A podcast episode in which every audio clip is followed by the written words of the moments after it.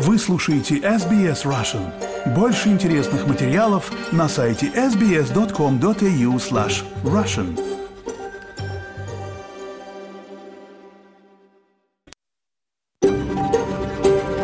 SBS, a world of difference. You're with SBS Russian on mobile, online and on radio. Вы слушаете SBS Russian на мобильных устройствах, в интернете и по радио. Добрый день, 13 февраля, понедельник. С вами в ближайший час программа на русском языке. Для вас из Сиднейской студии сегодня работают Бермет Талант и я, Лера Швец. Сегодня в программе будем говорить о насущном. Во-первых, о резервном банке.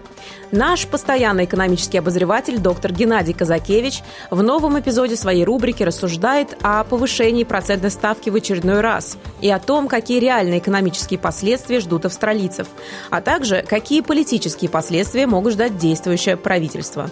Резервный банк ничего не имеет против каждого из нас. Его цель – сократить платежеспособный спрос и тем самым снизить давление на цены.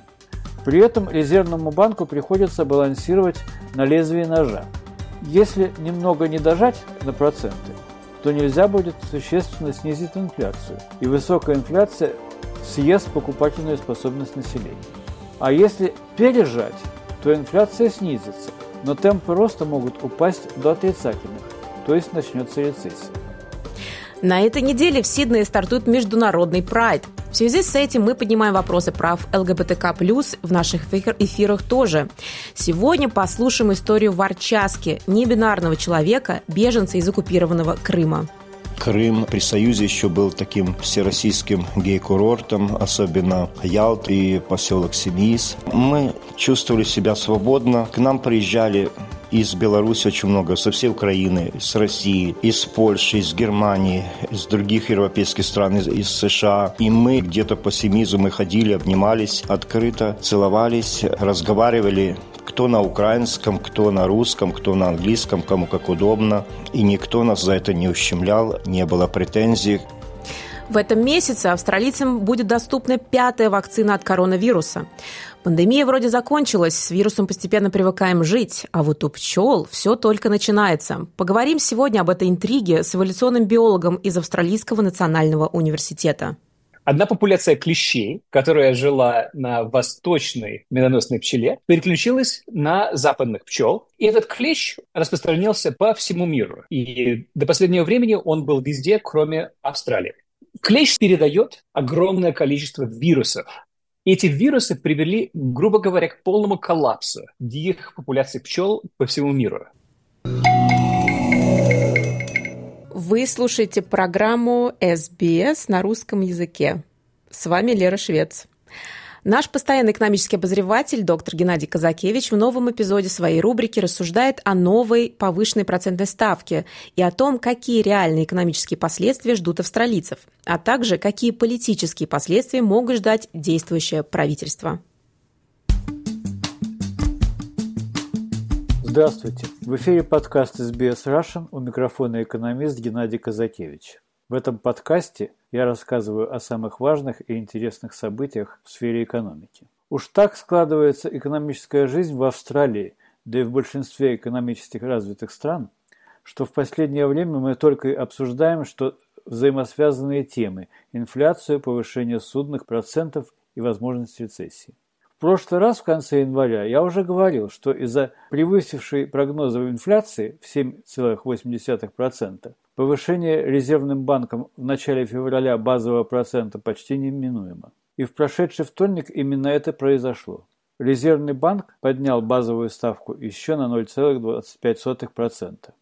И это происходит уже 9 месяцев подряд и на следующий месяц после редкого повышения на целых полпроцента.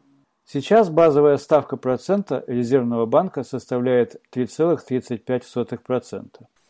То есть за 9 месяцев она повысилась с 0,1% рекордно низкой ставки процента на 3,25%. Это соответствует росту переменного процента коммерческих банков до 5,5%. Таким образом, выплаты по займам на жилье меньше чем за год в среднем выросли на 72%. По некоторым недавно взятым судам ежемесячные выплаты могут вырасти на тысячу долларов. Энтони Кин, журналист э, News Corp, пишущий на темы финансов, сказал по этому поводу, что семьи, продолжающие выплачивать долг за жилье, могут думать, что Резервный банк объявил им персональную вендетту. Ведь немногим семьям легко найти столько дополнительных денег на самый большой пункт обязательных расходов. И люди, чувствующие себя атакованным резервным банком, правы. Он, резервный банк, хочет заставить людей страдать. Но нет, он, резервный банк, ничего не имеет против каждого из нас. Его цель – сократить платежеспособный спрос и тем самым снизить давление на цены. При этом резервному банку приходится балансировать на лезвии ножа. Если немного не дожать на проценты, то нельзя будет существенно снизить инфляцию, и высокая инфляция съест покупательную способность населения. А если пережать, то инфляция снизится, но темпы роста могут упасть до отрицательных, то есть начнется рецессия. Все вышесказанное имеет очень серьезный политический аспект. Если жизнь становится труднее и население относительно беднее, а это именно то, что сейчас происходит, избиратели не склонны обвинять в этом резервный банк, на который они никак не могут повлиять. Объектом нападок становится текущее правительство, которое непосредственно отвечает перед избирателями. В то же время, в соответствии с Хартией Резервного банка, правительство назначает управляющего и членов Совета Резервного банка, но на этом роль правительства кончается. Резервный банк принимает директивы по денежной политике самостоятельно и независимо от премьер-министра и казначея. Правительство же может участвовать в консультациях, но не имеет права влиять на решения.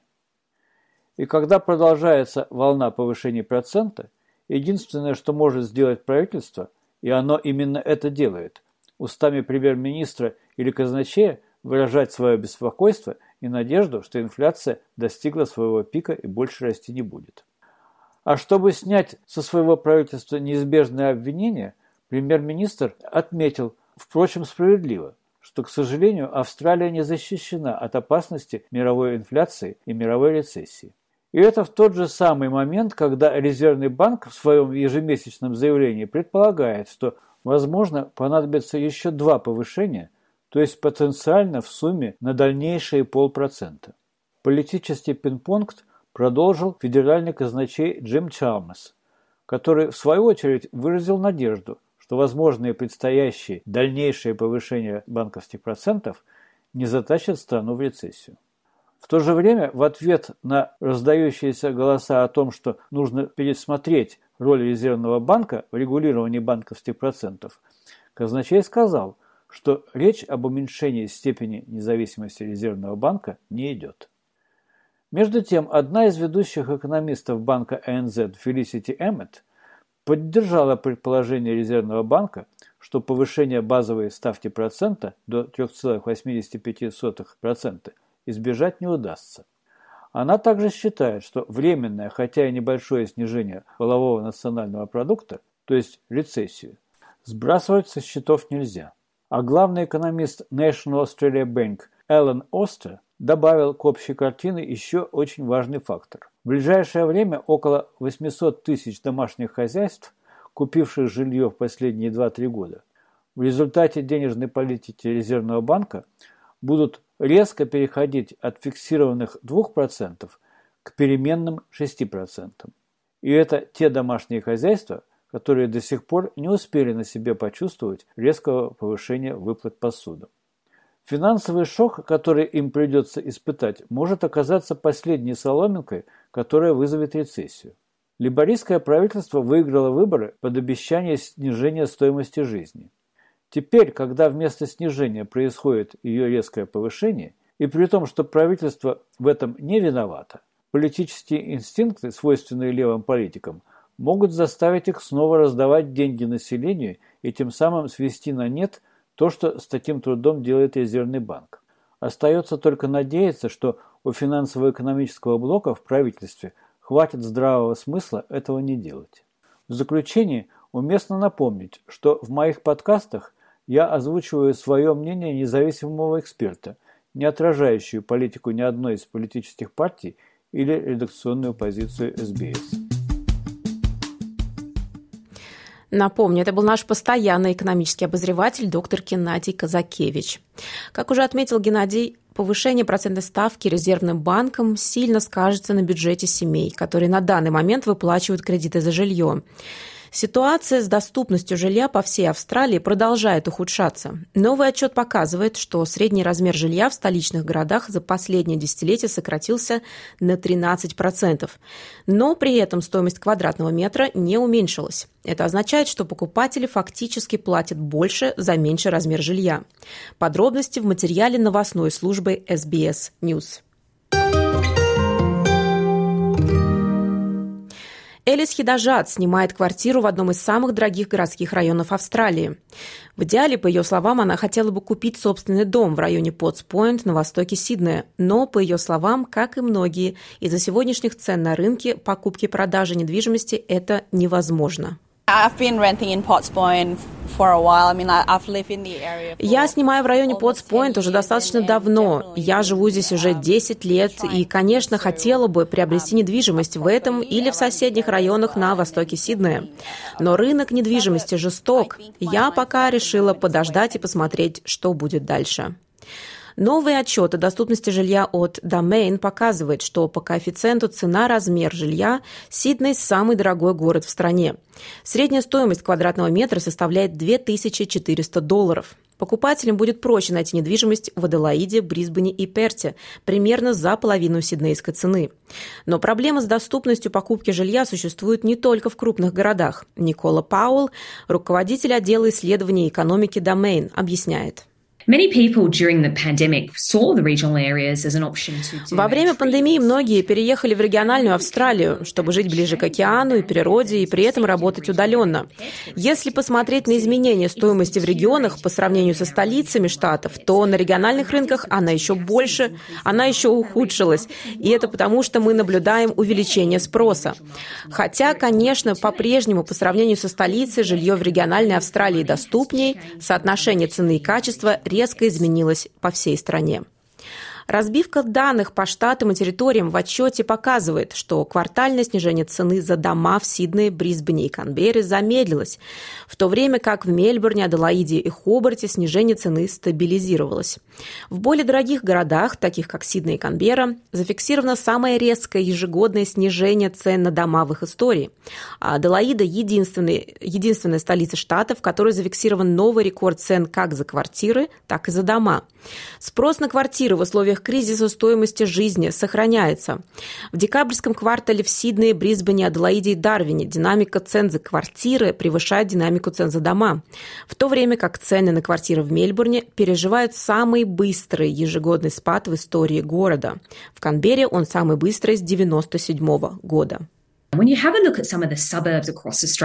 По всей стране некоторые районы с самой высокой ценой за квадратный метр находятся в пригородах, где много таунхаусов, где как бы ограничена земля, а давление на цену действительно велико. Это увеличивает цену за квадратный метр. Продолжающееся повышение процентных ставок также сыграло важную роль в снижении доступности жилья наряду с ростом цен на газ и электроэнергию. Казначей Джим Чалмерс также подчеркивает роль инфляции. Инфляция – это основная проблема для нашей экономики, и этому уделено основное внимание правительства. Чтобы смягчить инфляцию и ее влияние на экономику домохозяйств, мы разрабатываем энергетический план. Инфляция будет выше, чем нам хотелось бы, и дольше, чем нам хотелось бы. Мы продолжаем говорить об этом уже некоторое время. Поскольку льготы по оплате электроэнергии вступят в силу не раньше середины года, тем австралийцам, кто пытается или уже приобрели собственную недвижимость, придется пока сокращать расходы в других областях. Этот репортаж Даниэлы Робертсон и Маркуса Мегалаканомаса команда SBS News перевела на русский язык Лера Швец для SBS Russian. А мы продолжаем. Только вроде в Австралии и в мире более-менее улеглись страсти с пандемией коронавируса. Как оказывается, локдауны, отель-карантин и отмены массовых мероприятий опять возвращаются. Как так, спросите вы? А вот так, ответит эволюционный биолог и профессор Австралийского национального университета Александр Михеев. Только речь не о людях, а о пчелах. В общем, запасайтесь медом. А почему? Подробности в нашем материале. За последние несколько лет мы сами ощутили на собственном опыте, как заразные болезни могут влиять на нас и на окружающих нас. Например, ковид. Из-за него погибли миллионы людей по всему миру. Была полностью нарушена связь, поездки, экономика, и мы до сих пор чувствуем его последствия. Мы потратили миллиарды долларов на его исследование, на разработку сывороток против него, но не знаем ответа. Откуда он появился в самом начале? Первые установленные заболевания были в китайском городе Вухань. Но оттуда ли он? Или туда просто приехал больной и начал заражать всех вокруг? Мы также не знаем, в каких животных ковид был до перехода к людям. Может, это были мыши, может быть, что-то еще. Такая же ситуация, в принципе, со многими другими болезнями человека. Они либо очень древние, как, например, малярия, или совершенно как-то плохо изученные, как большинство вирусных заболеваний. С точки зрения ученого, нам нужна какая-то модель изучения болезни. В биологии часто используются модели. Мы можем представить, что будем изучать эти же болезни, скажем, на несчастных мышах или морских свинках. Но даже здесь есть проблема, потому что обычные наши болезни их особенно не заражают, а смотреть на их эволюцию в огромных популяциях тоже в лаборатории не получится. Какая может быть модель? где можно изучать болезни этично, дешево, и чтобы они все-таки были сопоставимы с динамикой болезней в большой популяции. Это насекомые. Например, муха дрозофила, всем известная, которая появляется у нас дома и питается разлагающимися фруктами, эта муха используется биологами уже свыше 100 лет. То есть она кому-то полезна, оказывается? Да-да-да. Она не только полезна. Эта муха завоевала огромное количество Нобелевских премий потому что почти все, что мы знаем от генетики, а особенно в начале 20 века, все это было изучено с помощью мухи дрозофила. То есть я к 35 не достигла ничего, а муха дрозофила уже несколько Нобелевских премий получила. Да, но она живет всего несколько недель. Вот, то есть еще хуже. Если давать премию, только последняя смертная. Но она не подходит для изучения болезней, потому что она на редкость здорова. Болезней у нее мало, а те, которые есть, они не похожи на болезни человека, и изучать их сложно.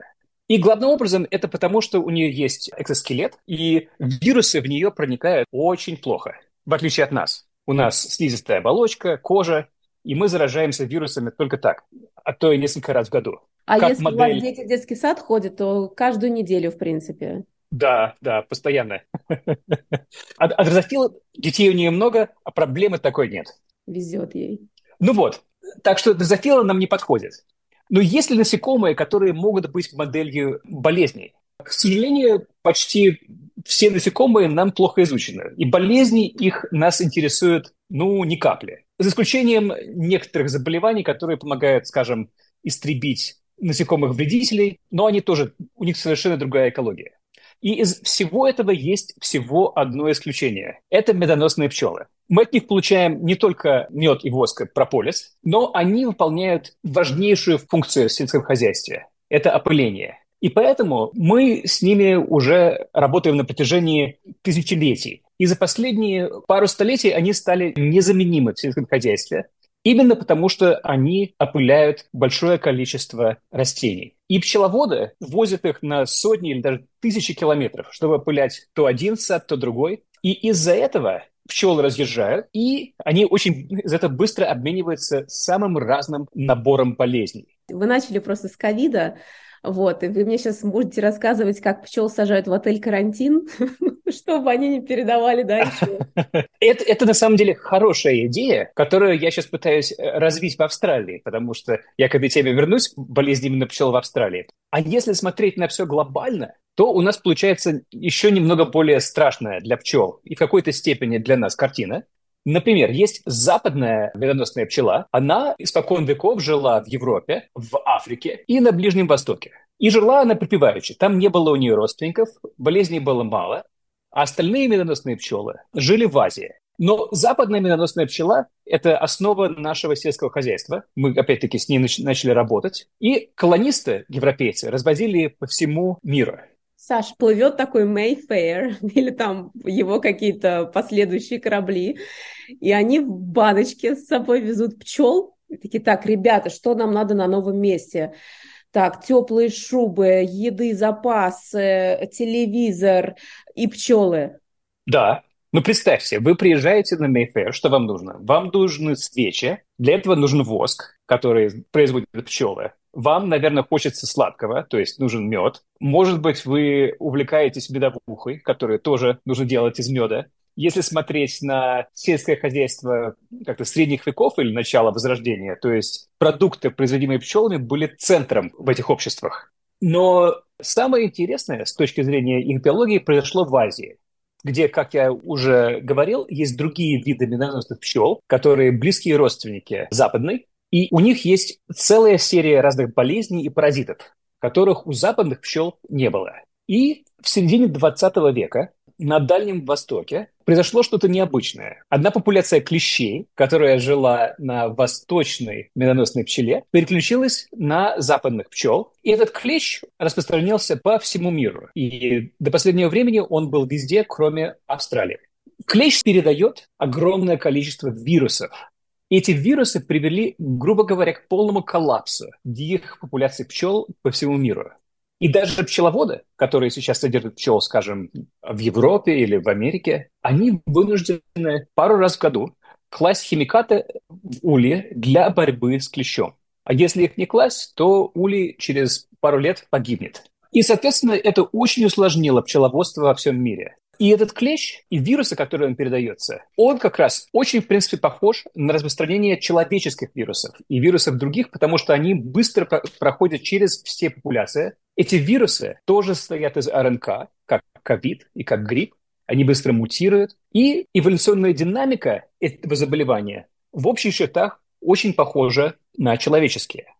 И вот именно из-за этого я занимаюсь болезнями паразитами пчел, потому что процесс идет очень быстро, как с ковидом, даже может быть еще быстрее, потому что пчел огромное количество. Заниматься ими этичнее, мне не нужно писать разрешение и учитывать частную информацию отдельного улья, это их не интересует. Поэтому работа получается как-то быстрее, дешевле и заволочек с бюрократией меньше. И можно ставить эксперименты, которые, опять-таки, с людьми по этическим соображениям ставить совершенно нельзя. Так, а какие эксперименты вы ставите над несчастными больными пчелами? Ну, хотя бы для работы с клещом нужен улей, который клещом нужно заразить, иначе его нельзя выращивать. Или я могу менять пчелиную генетику, давать им разные лекарства без консультации с медицинским советом. И вот что дальше, что происходит? Это зависит от эксперимента пример исследования, которое только что было опубликовано пару недель назад. Мы задали вопрос. Если смотреть на всю эту ситуацию с точки зрения даже не пчелы, не клеща, а вируса, который передается клещом, и есть ли связь между тем, как вирус взаимодействует с клещом и эффективностью ее передачи пчеле? Мы провели целую серию биоинформатических исследований в компьютере, и нашли гены, которые, в принципе, активируются, если в клеще есть вирус. И потом мы некоторые эти гены и экспрессию, то есть уровень белка, который эти гены производят, мы в клеще манипулировали и могли показать, что уровень генов клеща действительно влияет на уровень гена вируса. То есть есть взаимодействие между вирусом, клещом и то, как эффективно передается вирус в пчеле. То есть есть процесс коэволюции между вирусом, клещом и пчелой. Клещ не просто шприц, который передает вирус, но он незаменимая часть всей этой цепи передачи. То есть, если возвращаться к ковиду, можно провести параллели с spreaders, о которых писали в начале, я помню, самой пандемии, вот о людях, которые внезапно заразили там 200 человек, мы еще с мужем шутили, что чем ты противнее человек, ты, наверное, больше заражаешь людей вокруг. Да-да-да, это, кстати, очень хороший вопрос. Я даже не знаю, были такие исследования, что в них включается или нет. Наверное, были. Но их провести сложнее, потому что, опять-таки, если я беру клеща, я могу с помощью химических препаратов манипулировать, какие у них гены повышаются или понижаются. С людьми это делать проблематично. Так, ну и что дальше? Как нам это может в будущем помочь? Как я говорил раньше, что до последней поры клещ, скажем, был везде, кроме Австралии. Прибытие сюда ожидаем мы уже десятилетиями, потому что даже в Новой Зеландии есть клещ. В Австралии его обнаружили в штате New South Wales этой зимой. И сейчас более 100 мест по всему New South Wales, где обнаружили хоть какое-то количество клеща. Его пытаются остановить. Но если это не получится, и, в принципе, если я говорю так честно, остановить такой масштаб заражения клещом очень сложно, то в Австралии тоже начнется тот же самый процесс, который уже был в других странах. То есть полностью будет распространяться клещ, появятся вирусы, и будет очень сильное давление на пчеловодство и, опять-таки, на систему опыления. То есть нам сейчас в Австралии нужно думать, как жить с клещом и что мы можем извлечь из опыта других стран, что мы можем перенять, какие ошибки нам лучше всего избежать. На самом деле небольшие пчеловоды, то есть небольшой бизнес, он может просто не выдержать ну, дополнительной цены. То есть если нужно будет обслуживать химическим образом ульи пару раз в году, это значит, нужно будет а, рабочая сила, нужно, бу- нужны будут химикаты, из-за этого все станет дороже. У нас есть еще по крайней мере, возможность чуть-чуть задержать а, распространение клеща, как раз, может быть, используя какую-то систему карантинов. Сейчас нужно разработать систему мониторинга клеща, чтобы определять, какие ульи заражены, какие нет. Сейчас это делается достаточно грубо вручную и очень просто пропустить зараженную колонию все эти системы нужно вводить буквально, ну, уже в прошлом году. А сейчас нужно это делать очень активно. Слушайте, ну просто повторение истории пандемии, но только на уровне пчел. Мы вот тут сидим, да, не, да, да, знаем, есть... не слышим, не видим, а у пчел сейчас тоже транспортные цепочки рухнут, масочный режим. Да, то есть э, правительство New South Wales пытается очень активно бороться с клещом. Они уничтожили, я думаю, десятки тысяч ульев которые были в зонах, зараженных клещом. Но если он попал, скажем, в дикие колонии, которых миллионы, он может там вращаться, распространяться почти бесконтрольно. Но главная проблема в том, что есть очень важные сельскохозяйственные продукты, например, миндаль, которые полностью зависят от пчел. И чтобы его опылять, пчелы со всей Австралии съезжаются на несколько недель в Викторию или в New South Wales, все вместе. И это как раз то, что может быть super spreader event, если туда попадут зараженные клещом ульи. Короче, у пчел отменят фестивали тоже, как у нас отменяли тут. Тут получается сложная экономическая ситуация, поскольку миндаль и другие орехи или э, ягоды и фрукты, они стоят миллиарды долларов. Производителям миндаля совсем невыгодно, чтобы за их счет сейчас берегли пчел. И поэтому даже в этом году они не отменили опыление в штате New South Wales. Они пытались изолировать те места, где найден был клещ, но если есть какие-то новые места, где его еще не нашли, вполне вероятно, что они потихоньку расползаются сейчас по всей Австралии. То есть это правда, получается, со всей Австралии пчеловоды такие, так, ребят, все, встречаемся через месяц, я своих беру, вы своих, да, да, они везут их из Квинсленда а, в Викторию и из Южной Австралии туда же. И это, в принципе, стандартная практика, она практикуется так везде. То же самое происходит в США, и поэтому клещ по всем штатам зашелся буквально за два года. Наверное, последний такой будет вопрос. А мы, вот простые смертные, можем что-то сделать, чтобы помочь решению проблемы? Или нам просто надо сидеть, и если есть дома пчелы, никуда их пока не возить? Во-первых, я бы на самом деле лоб... начал лоббировать а, федеральное правительство, чтобы они составили какую-то стратегию, потому что сейчас большая часть решений производится на местном уровне. Скажем, New South Wales борется с клещом по-своему, и каждый штат будет это делать независимо. Как это было с ковидом, в принципе. А проблема будет у всех одна, опять-таки, как с ковидом. То есть если лоббировать федеральное правительство, интегрировать стратегию, обмениваться информацией, принципе, я думаю, что есть немало возможностей для обычных граждан, у которых, скажем, есть опыт пчеловодства, подключиться к исследованию австралийских пчел и распространения клеща. Я вот сейчас начинаю как раз проект, который будет зависеть от австралийских пчеловодов, чтобы они собирали данные о том, где находится клещ, в каких популяциях, особенно среди диких пчел, которые сейчас совершенно не изучены. Сейчас последние несколько месяцев про клеща почти ничего не пишут. Он постепенно контролируется. Но я думаю, что эта ситуация, скорее всего, временная. и вполне вероятно, что будут какие-то дополнительные очаги в будущем. Так что эта история будет продолжать развиваться, скорее всего.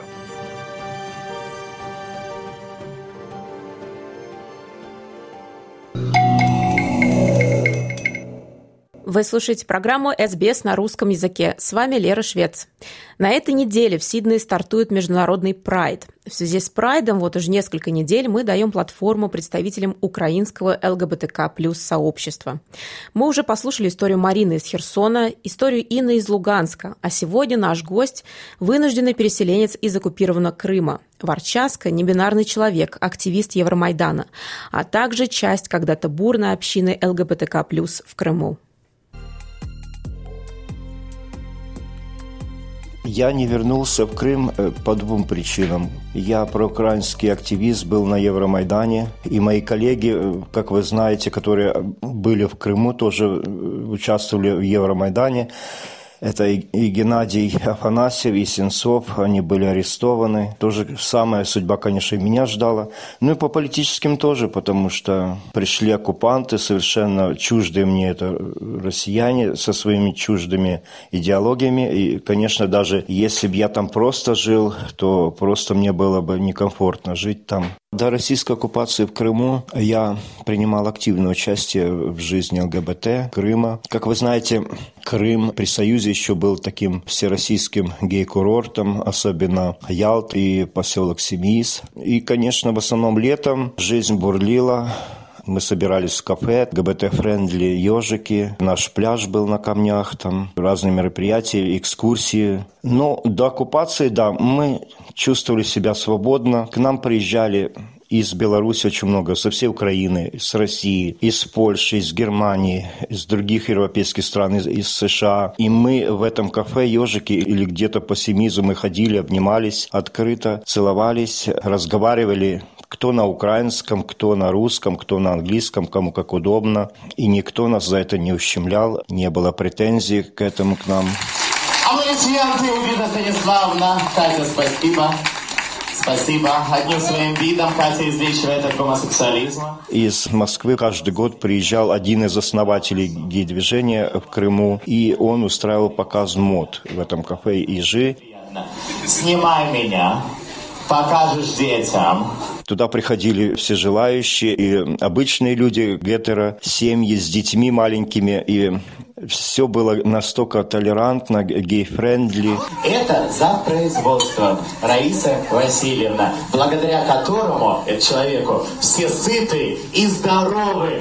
Девочки, огромное вам спасибо. Судя по вашему бледному загару, света белого не видите окружающие, отдыхающие, особенно местные жители, нормально на это реагировали. Местные жители даже с большей охотой сдавали свое жилье людям ЛГБТ, потому что они говорили, ой, вы такие культурные, вы такие обязательные, без каких-то скандалов, там чистенько всегда у вас. Всегда предпочтение отдавалось людям ЛГБТ, когда местные жители сдавали. Вместе со Стеллой следующем году все едем в Санкт-Петербург. Создатели ЛГБТ-движения в Семиизе, именно в Семиизе.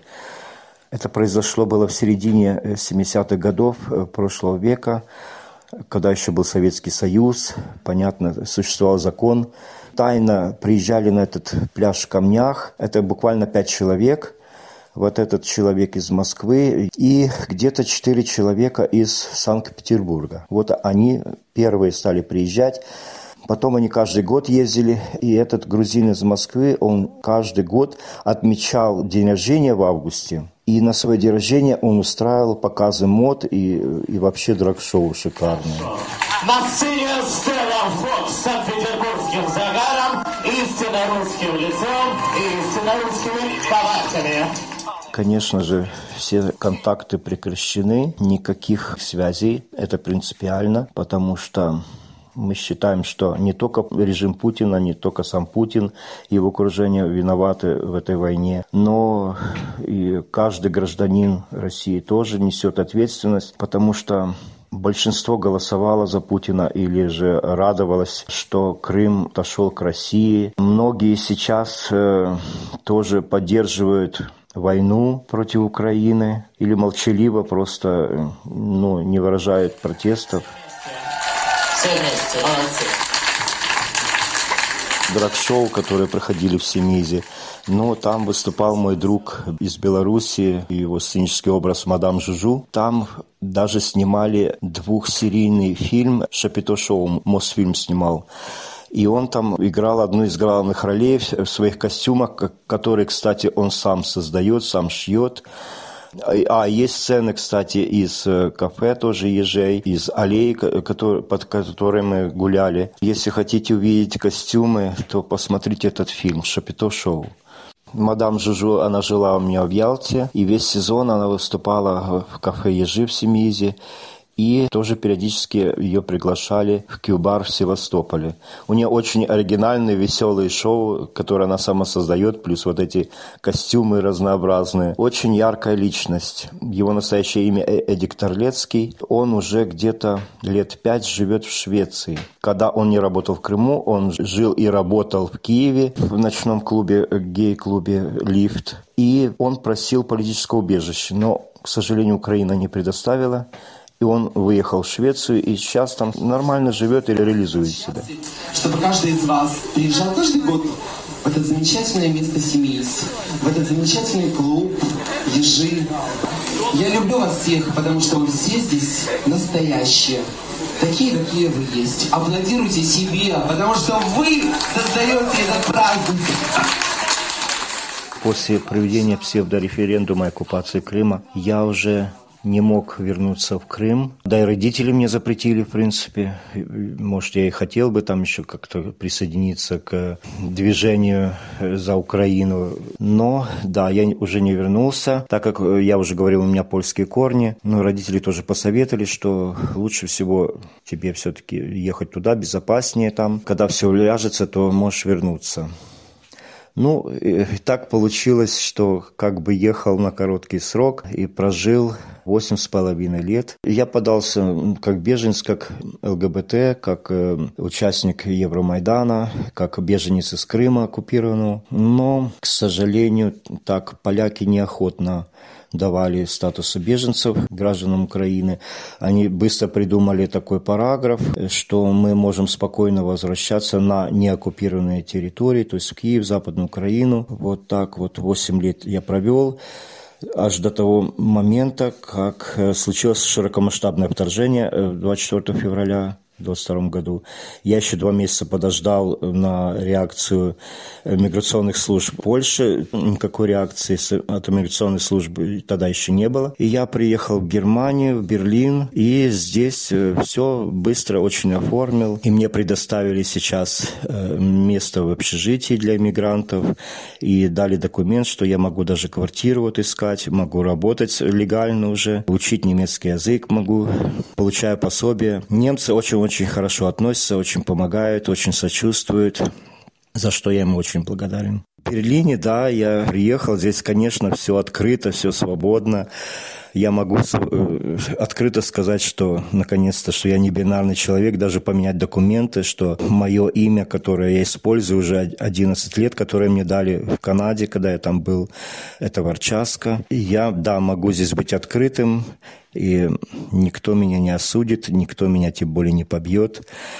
И активно участвую да, в ЛГБТ-движении. Связь с моими друзьями, знакомыми, представителями ЛГБТ-сообщества с Крыма я поддерживал где-то первые полгода. Потом, вы знаете, что операторы поменялись, но и многие люди просто выехали, потому что было уже очень опасно. Когда пришла туда Россия, она принесла свои гомофобные законы о запрете пропаганды, так, так сказать, э, гомосексуализма. Аксенов это быстро подхватил, вел в жизнь. Позакрывались все гей-кафе, клубы. В Севастополе пара сами продали свой кюбар в центре Севастополя и, и вовремя выехали без последствий. Зная, что э, транс-девушка Полина была знакомая такая в Севастополе, ее тоже сильно были побили. И все, э, гей-сообщество, если кто-то и остался, хотя очень сомневаюсь, потому что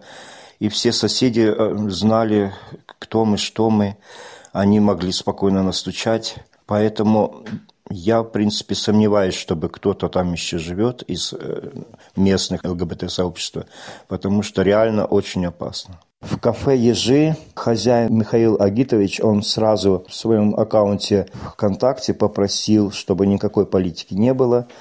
Я знаю, первое лето еще там из Москвы приезжали драг-шоу, какие-то артисты выступали, я их уже не знаю. Э, мадам Жужу, она уже сразу не поехала после оккупации. На камнях э, я видел даже фотографии, что были вот эти молодчики из так званой крымской самообороны. Ну, соответственно, на пляж тоже уже на, на, на камни никто не ходил, все боялись. То есть официально э, все было запрещено уже, пришли российские законы. Об этом на площадке БСМ это указывали. Плюс очень сильно стали преследовать украинских активистов. Вот Геннадия Афанасьева, Сенцова, других просто посадили по, по надуманным каким-то там за то, что они были украинскими активистами, делали какие-то митинги против российской оккупации очень-очень преследует крымских татар, тоже по надуманному делу на религиозной основе. Так что Крым из э, жемчужины такой курорта превратился в такую зону, как бы военную базу. Там особо никто уже не отдыхает. Там напичкано военными, напичкано техникой. Загубили наш Крым.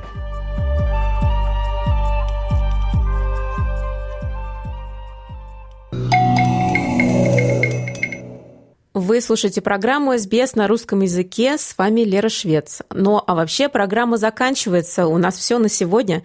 Спасибо, что слушали нас. И мы для вас вернемся, как обычно, в четверг, в полдень, в прямом эфире. Поставьте лайк, поделитесь, комментируйте. SBS Russian в Фейсбуке.